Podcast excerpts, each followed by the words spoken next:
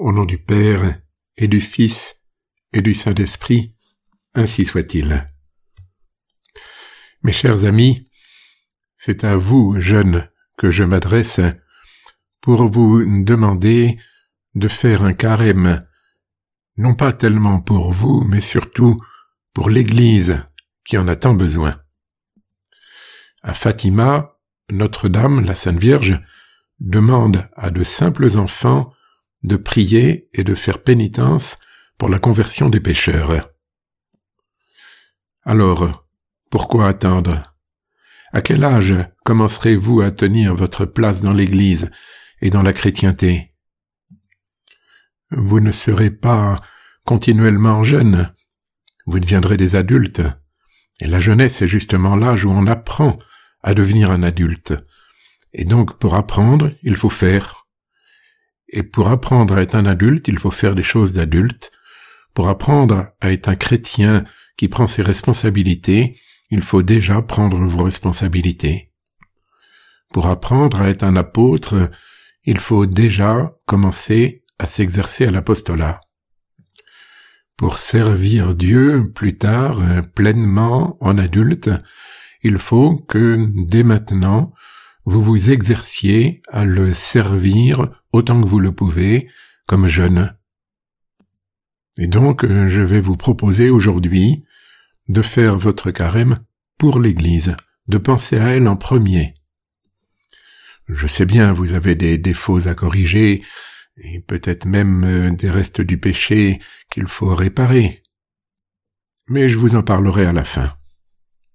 Vous savez qu'il y a aujourd'hui beaucoup de pécheurs, y compris dans la hiérarchie de l'Église, où nous avons des évêques, un pape, des prêtres, hélas, qui se moquent de Dieu. Vous savez qu'il y a beaucoup de francs-maçons qui cherchent à détruire l'Église. Eh bien, vous allez faire votre carême pour la conversion de tous ces gens-là. Oui, oui, ne vous inquiétez pas, c'est possible, la Sainte Vierge est toute puissante, elle a converti beaucoup de grands pécheurs. Et puis vous allez faire votre carême également pour les victimes de ces gens-là. Les victimes des francs-maçons, les jeunes qui sont victimes de toutes les cochonneries qu'on trouve partout, y compris sur Internet. Vous allez faire votre carême pour tant de jeunes qui sont désemparés parce qu'on ne leur donne plus la vérité, on ne leur parle plus de Dieu, on ne leur parle plus de la Sainte Vierge. Vous allez faire votre carême pour la conversion de vos camarades, pour que règne la pureté ou que revienne la pureté parmi les jeunes. Vous allez le faire pour les vocations. Et en faisant cela, vous allez faire beaucoup de bien à l'Église, vous allez rendre gloire à Dieu, vous allez rendre son honneur à l'Église, l'Église qui est défigurée, qui est humiliée, qui est bafouée. Lorsque le monde verra des jeunes faire pénitence pour l'amour de Dieu, pour le bien de l'Église, ils seront émerveillés et ils se rendront compte que l'Église, ce n'est pas ce qu'ils croient une collection de pécheurs, c'est aussi beaucoup de saints jeunes qui aiment Dieu. Les anges se réjouiront du haut du ciel, et ils diront à Dieu, Ô Dieu, que votre Église est belle, avec tant de bons chrétiens qui vous aiment. C'est ainsi, mes chers amis, que vous deviendrez des vrais combattants du Christ. Car, euh, hélas, vous constatez que vous n'êtes peut-être pas à la hauteur de votre mission, vous n'êtes peut-être pas, hélas, chaste comme vous le devriez, humble, comme le bon Dieu le veut pour vous, obéissant, courageux, généreux, serviable, pieux, aimant la Sainte Vierge. Bref, vous avez des défauts à corriger, des péchés dont il faut sortir, des conséquences du péché qu'il faut réparer. J'en suis bien conscient. C'est en faisant le carême pour l'Église que vous acquerrez toutes ces qualités. Voyez des soldats qui s'entraînent pour ne pas provoquer la défaite par leur faute. Ils arrivent avec des défauts, mais ils sont enthousiasmés par la lutte qu'on leur propose, Par exemple, ceux qui partaient en croisade à la suite de Saint Louis, qui se rendaient compte qu'ils n'étaient pas à la hauteur, qu'ils avaient de mauvaises habitudes, peut-être même des péchés ou des gros péchés, et qui se disaient, ah, pour reconquérir le tombeau du Christ, pour sauver les musulmans, pour être fidèle à notre bon roi Saint Louis, cela vaut la peine que je fasse des efforts. Voyez les sportifs qui s'entraînent pour que toute l'équipe gagne le match et que le match ne soit pas perdu par leur faute. S'entraîner tout seul à la maison, en faisant du, sport tout seul, ce n'est pas facile. Mais se donner du mal à l'entraînement avec les amis pour une victoire commune, ça c'est enthousiasmant. Eh bien, la victoire qui vous est proposée dans ce grand match de l'Église, avec d'un côté le démon et ses complices, de l'autre Dieu, Jésus-Christ et ses amis. Cette victoire qui vous est proposée et à laquelle vous travaillez, c'est la victoire du Christ sur ses ennemis. Et la plus belle victoire du Christ sur ses ennemis, c'est le pardon qu'il accorde aux pécheurs, soit parce que le pécheur est venu le lui demander, soit parce que quelqu'un a prié pour le pécheur, et Jésus-Christ dit, tu as bien prié, tu as fait pénitence pour tel pécheur, eh bien je te l'accorde, je le convertis, et il se sauvera. Saint Pierre demande à Jésus-Christ, Qu'en sera-t-il de nous qui avons tout quitté pour vous suivre?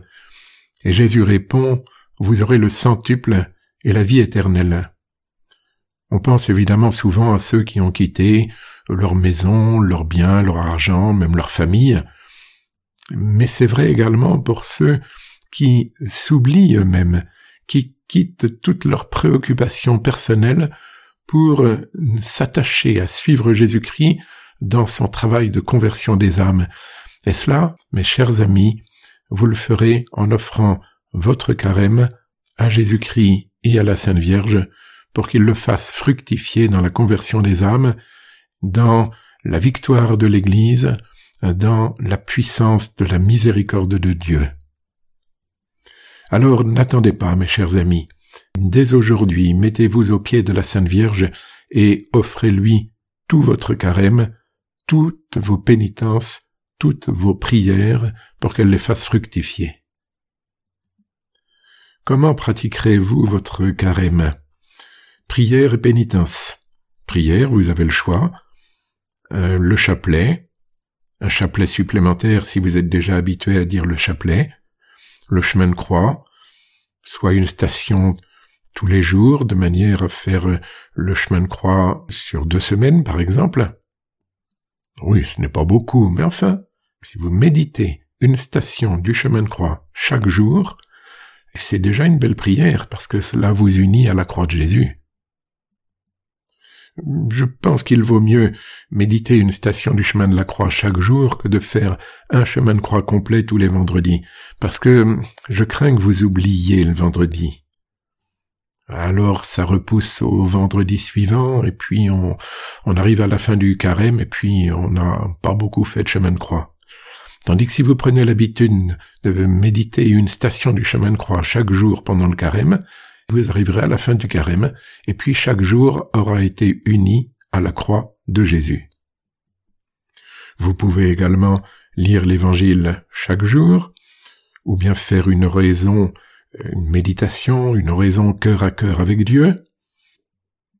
Vous avez la très belle prière du Stabat Mater, que vous pouvez lire en français, bien entendu.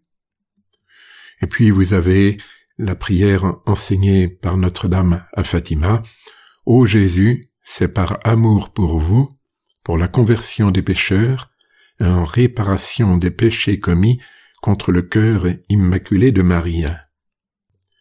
Cette prière, il faudrait la connaître par cœur de manière à pouvoir la dire souvent à chaque fois que nous faisons quelque chose de bien, quelque chose de pénible pendant le carême, de manière à tout offrir à la très sainte Vierge.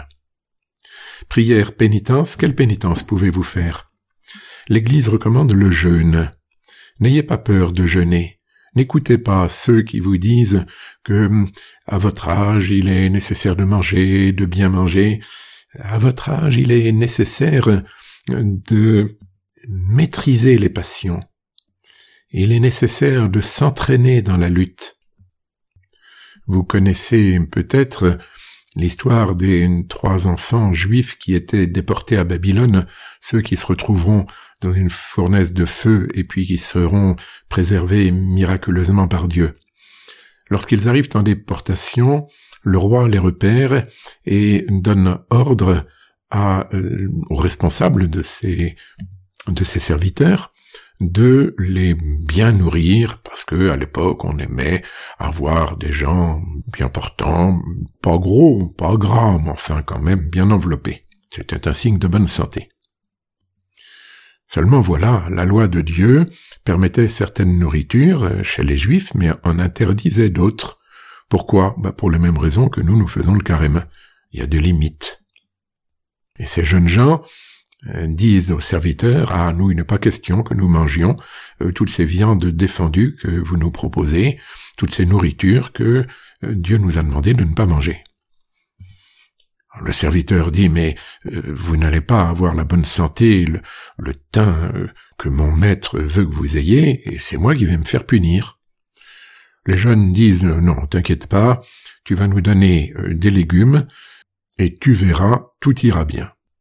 Effectivement, ils sont fidèles à la loi de Dieu, ils mangent des légumes, et ils ont un teint brillant extraordinaire, une pleine santé, et le roi félicite le serviteur d'avoir bien nourri ces jeunes gens.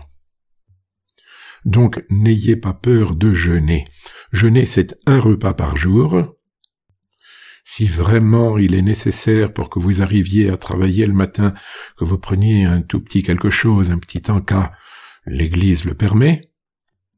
Elle permet même on prenne une soupe le soir, mais faites attention, parce que la soupe, on met du pain dedans, et puis finalement, on fait quand même un repas.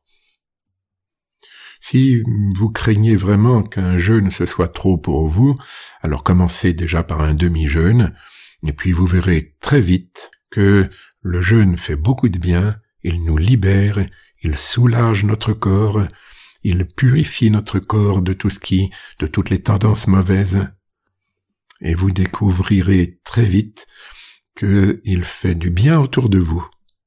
Il encourage, il encourage les autres, il encourage la famille, il encourage vos camarades. Comme pénitence, vous pouvez coucher par terre ou sur une descente de lit et non pas dans votre lit pendant tout le carême. Vous pouvez également vous confesser souvent et offrir vos confessions pour les pécheurs comme la très sainte Vierge l'a demandé à Fatima. Mais évidemment, vous ne vous confesserez pas tous les jours, enfin, sauf si vous avez un prêtre à votre disposition, ça m'étonnerait. Rendez compte de vos pénitences à votre père ou à votre mère. Chaque jour ou chaque semaine, au moins. Associez-vous à un camarade ou à un frère pour vous entraîner mutuellement. Prenez vos résolutions de pénitence avec un camarade ou avec un frère, et puis, euh, dites-vous mutuellement que vous allez vous tenir au courant de ce que vous avez fait et de ce que vous n'avez pas fait, lorsque il y aura eu des manquements, de manière à vous encourager. Vous ne vous rendez pas compte à quel point vous serez heureux en faisant cela. Vous aurez la joie d'être avec la très sainte Vierge, au pied de la croix, au pied de Jésus, vous aurez la joie de voir le bon larron se convertir même si le mauvais larron, lui, refuse la grâce de Dieu et l'appel de son camarade. Et le jour de Pâques, notre Seigneur vous dira, C'est bien bon et fidèle serviteur, tu as été fidèle en peu de choses, tu en recevras de plus grandes, entre dans la joie de ton Maître. Et vous entrerez dans la joie de Dieu, non seulement plus tard au ciel, non seulement lorsque vous serez des adultes, mais dès maintenant, parce que quiconque sert Dieu est dans la joie. Que Notre-Dame de Fatima vous aide, au nom du Père et du Fils et du Saint-Esprit, ainsi soit-il.